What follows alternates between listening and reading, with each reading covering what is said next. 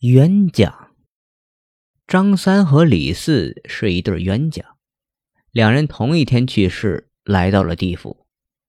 因为阴间人满为患，阎王让判官劝说那些刚死去的鬼投胎转世，缓解地府的人口压力。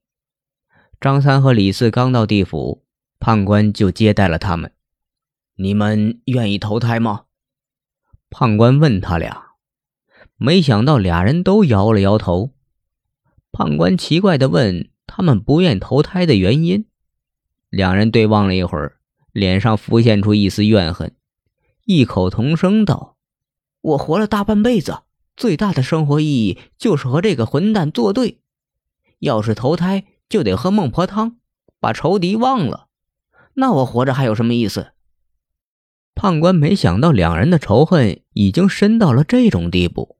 顿时大感头疼，他对张三和李四许诺了种种好处，包括可以让他们投个富贵胎，可两人就是不为所动。那究竟怎么样，你们才肯投胎？判官无奈地问。除非投胎之后，我们还能是一对化解不开的冤家，这才有的考虑。张三和李四给出了一个共同的答案。判官愁眉苦脸，这可真是令人为难。就在这时，判官似乎想到了什么，眼中金光一闪，偷偷把张三拉到身边，小声对他说：“我有个法子，可以让你投胎后每天抽对方几百鞭子，对方还不带吭声的。你愿不愿意？”张三兴奋地说：“有这种好事你快安排我投胎。”我已经等不及，想要抽他了。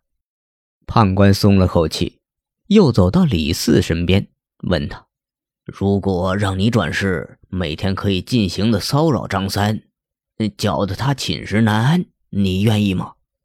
李四眼睛一亮，忙不迭的点头答应。终于解决掉这两个难伺候的主，判官擦了擦额头的汗，连忙吩咐鬼差带他们去轮回池。张三和李四刚被押走，站在判官身后的小鬼就好奇的询问：“大人，既要让他们忘掉前尘往事，又得让他们转生后继续为敌，这事儿是怎么办到的？”判官嘿嘿阴笑了几声，得意的回答道：“哼，我让他们一个下辈子当水牛，另一个变成牛氓，这不就成了一生一世的死对头了吗？”